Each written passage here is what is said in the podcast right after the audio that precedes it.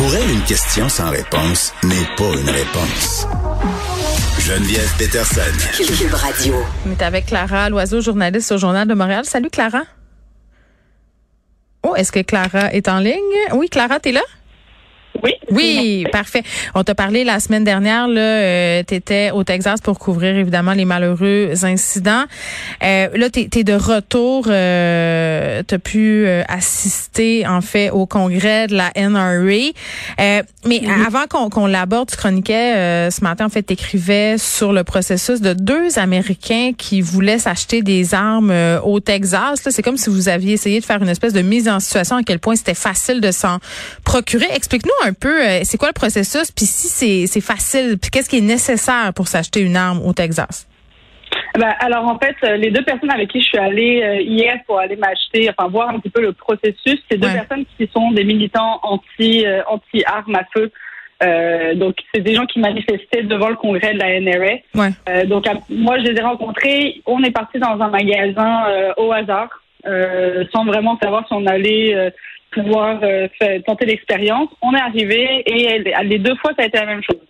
Le vendeur nous demande qu'est-ce qu'on cherche comme euh, comme arme. D'un côté, j'avais une jeune fille de 22 ans qui en voulait un qu'elle puisse rentrer dans son euh, dans son sac à main. Et de l'autre côté, l'homme avec qui j'étais, lui, il a demandé quelque chose pour pour se défendre. Mm-hmm. En 30 minutes, on leur a proposé des armes qui pouvaient leur plaire. En moins d'une minute, ils avaient une arme entre les mains.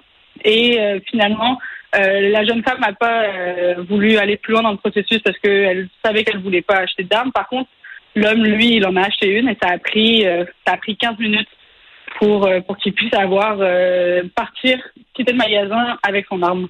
Mais OK, c'est quoi les vérifications qui sont faites? Alors en fait, il faut juste avoir plus de 18 ans, un permis de conduire du Texas qui est valide, donc pour prouver que tu es résident du Texas, oui. que, que tu viens de là. Et euh, ensuite, tu remplis un quelques formulaires, quelques signatures. Là, ils regardent euh, avec un programme du FBI euh, par rapport à ton permis si tu as des antécédents judiciaires. Mm. Et c'est tout.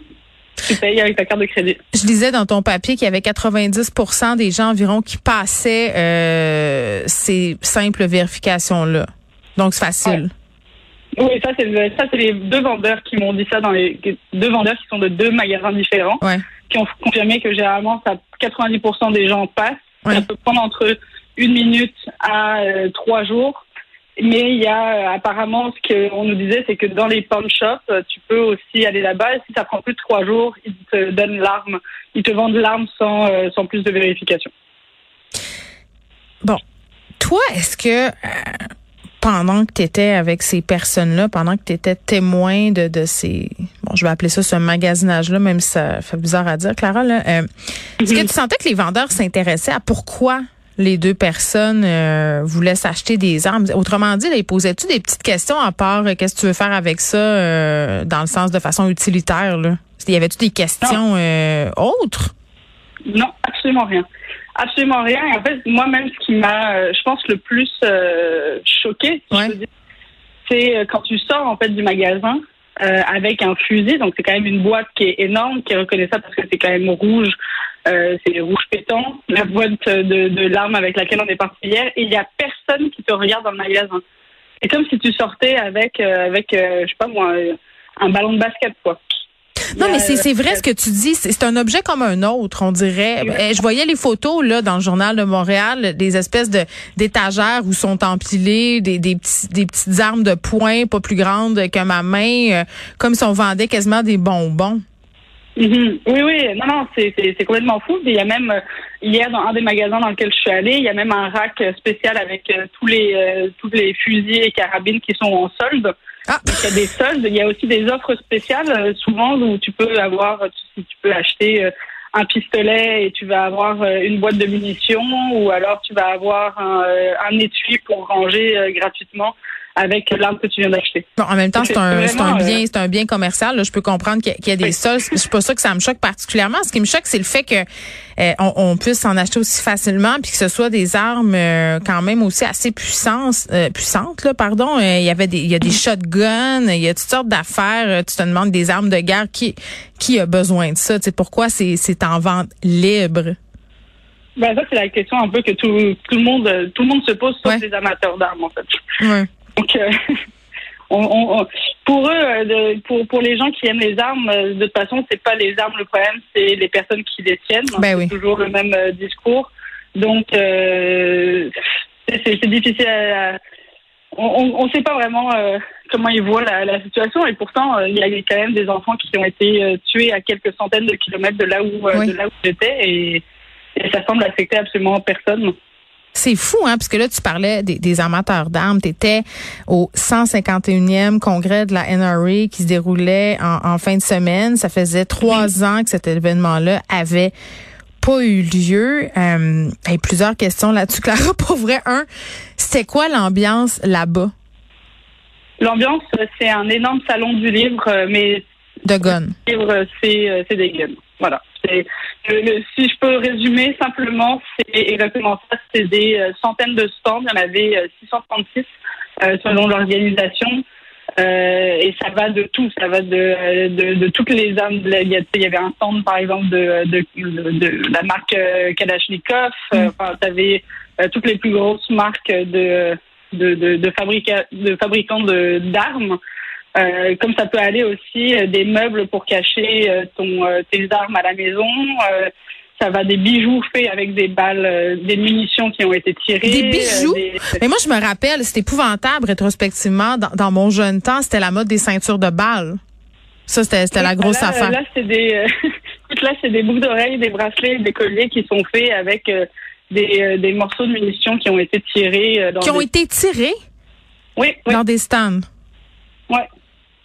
Et là, ils, récupèrent, euh, ils, récupèrent, les munitions et euh, ils en font des bijoux avec des petits diamants. Puis, euh, donc, tu te promènes là-dedans, puis c'est comme si tu allais un peu au salon de l'auto ou à l'expo habitation. Là, les gens vendent leurs salades, euh, tu as, les grands fabricants qui sont là. Puis l'esthétique de tout ça, là, c'est quoi, mettons? Euh, dans quel sens? Ben, tu sais, je, je sais pas, est-ce qu'il y a un certain type de personne? Est-ce qu'il y, a un certain habillage graphique euh, des kiosques? Est-ce que c'est c'est un imaginaire de guerre? C'est quoi le l'espèce de, euh, d'ambiance symbolique autour de tout ça? Comment ils marketent ça, la, la culture des guns, ce monde-là? Ben, j'ai l'impression qu'en fait, il y avait vraiment deux espèces de, de stands différents. Il y en avait qui étaient très très classe, mettons, où les vendeurs étaient très bien habillés, bon, des fois, il y avait des, euh, des filles, euh, de, très jolies filles qui, qui faisaient la promotion des armes. Et il y a d'autres stands où c'était vraiment, on était chez les, excusez-moi l'anglicisme, chez les rednecks du Texas, quoi. C'était vraiment des, des cow-boys avec des accents parfois un peu incompréhensibles. qui sont avec leur chapeau, leurs bottes et qui, qui montrent leur stand. Quoi. Puis toi, est-ce que tu as parlé à des gens là-bas ou tu as juste observé? Non, j'ai parlé avec euh, des gens, j'ai parlé avec euh, des amateurs d'armes, j'ai parlé avec des, des, gens qui tenaient des stands. Euh, mm. J'ai vu un peu, un peu de tout. Puis, est-ce qu'à aucun moment on a fait allusion à la tuerie d'Ulvadé? Non, à aucun moment. Il n'y a pas eu un instant dans la fin de semaine où on s'est dit on va rendre hommage à ces victimes-là, où c'est épouvantable, qu'est-ce qui s'est passé, on a une responsabilité en tant que propriétaire d'armes, je ne sais pas comment il aurait pu tweaker ça, mais rien, niet, nada, pas un mot. Il y avait euh, un mot qui était écrit euh, sur euh, sur l'entrée du congrès, il me semble. sinon, après, moi, j'ai pas assisté à, parce qu'il donne des conférences. En même temps, il y a des conférenciers. par contre, euh, moi, j'ai assisté à la conférence de Donald Trump, euh, tous qui eux ont, euh, qui eux ont observé, qui ont rendu un peu hommage aux, aux victimes. Okay. Mais bon, Donald Trump est quand même à monter sur le stage en dansant comme il le fait à son habitude, avant d'enchaîner sur les 19 morts d'enfants. Donc c'est quand même un peu étrange d'avoir un ancien président qui est dans un des plus, dans le plus gros congrès de vente d'armes à feu qui vont sur un stage pour après mm. euh, tenter de rendre hommage, si on peut dire, euh, à des enfants qui ont été euh, tués. Bon, outre le fait que tu as vu des boucles d'oreilles faites avec des éclats de balles, est-ce qu'il y a des produits qui t'ont marqué durant ta visite? Ben écoute, moi c'est vraiment les, les, produits les plus marquants. Ça va être bon un, un, un outil qu'on peut accrocher euh, à notre soutien-gorge pour avoir notre revolver à portée de main sous, euh, sous notre chandail. J'aurais tellement Euh, peur, Clara, d'avoir ça sur moi. Oui. Là, tu sais que je lisais, bon, la, la jeune fille qui voulait s'acheter un, un petit revolver pour mettre dans sa sacoche. Le gars disait, c'est cool, il y a pas de sécurité. Moi, J'aurais tellement peur d'avoir ça sur moi que ça se déclenche. Oui, oui, ben, puis c'est exactement ce que la jeune fille de 22 ans me disait. Elle me dit, il n'y a pas de sécurité, ça veut dire que si, mettons, tu l'as dans une poche, Ouais. accroche, ben, tu tires, donc tu peux te blesser euh, super facilement. Et le gars, lui, c'était euh, tu, tu pointes, tu tires. That's it. Ça, ça, ça fonctionne juste comme ça. Sinon, dans les autres stands, un peu, euh, il y a, moi, y a le, je pense qu'un de mes préférés, c'était vraiment le magasin de meubles euh, pour pour cacher l'ensemble de ces euh, de ces euh, de armes. Mhm. La, la, la, designeuse et propriétaire du magasin, elle m'expliquait qu'elle avait euh, 19 armes chez elle. Et donc, c'est pour ça qu'elle a commencé à faire des meubles pour pouvoir les cacher, pour pas que les méchants puissent se douter où est-ce est-ce qu'ils étaient. Parce que pour pas se faire voler. Voilà. Puis, euh, excuse-moi, je- attaquer avec. Oui, puis je reviens euh, un peu à, à ton expérience de terrain avec les deux personnes. Euh, j'ai oublié de te poser la question, puis c'est important là. Quand tu achètes une arme comme ça aux États-Unis, est-ce qu'ils te vendent les balles en même temps? Maintenant, tu peux les acheter en même temps. Ah contre. ben c'est super. OK. Euh, un, un des trucs moi qui m'a particulièrement laissé perplexe Clara Loiseau, c'est les gens qui allaient visiter le congrès de la NRA en famille avec des enfants. Il y Mm. avait beaucoup d'enfants là-bas là. Oui, il y avait des centaines d'enfants même. Il y avait des bébés, il y avait des bébés qui étaient dans les bras de leurs parents, qui étaient dans des poussettes. Il y avait des enfants de tous les âges, des adolescents qui euh, qui regardaient avec euh, beaucoup d'attention, notamment les Kalachnikovs. Euh, c'est très perturbant de voir des enfants euh, qui tiennent des armes qui sont parfois plus grandes qu'elles. Ils sont ils sont invités à les manipuler ces armes là. Ah oui, ils peuvent venir et se servir tout seuls sur les stands. Incroyable. C'est c'est vraiment une autre euh, une autre culture, voire même une autre planète. Euh, pour nous Québécois, ça ça a vraiment l'air surréaliste. C'est vraiment pas dans notre culture, ça c'est sûr. Si je peux, si je peux même t'ajouter quelque chose qui va, qui va sûrement encore plus te choquer que Oui. juste voir des armes, euh, c'est que la jeune fille de 22 ans avec qui j'étais euh, j'étais hier m'a expliqué que bon, ses parents ont toujours eu euh, des armes aussi, euh, mais seulement pour se défendre à la maison. Par contre, au Texas, dès que tu commences à être capable de tenir une arme à feu dans les mains, tu peux aller au stand de tir avec tes parents. Et elle, elle a commencé à tirer avec sa petite sœur à l'âge de 5 ans dans les stands de tir.